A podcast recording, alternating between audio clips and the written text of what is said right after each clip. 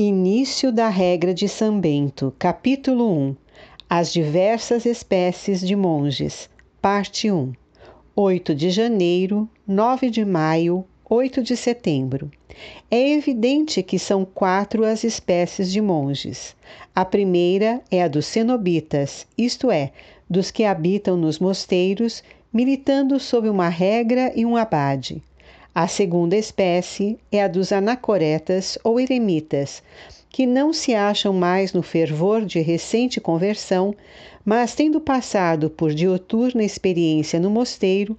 aprenderam com auxílio de muitos a lutar contra o demônio e, treinados nas fileiras de seus irmãos para as batalhas singulares do deserto, bastante firmes para dispensarem a companhia de outro, tornaram-se capazes, por meio do socorro de Deus, a sustentarem sós com a sua mão ou com o seu braço a luta contra os vícios da carne e do pensamento.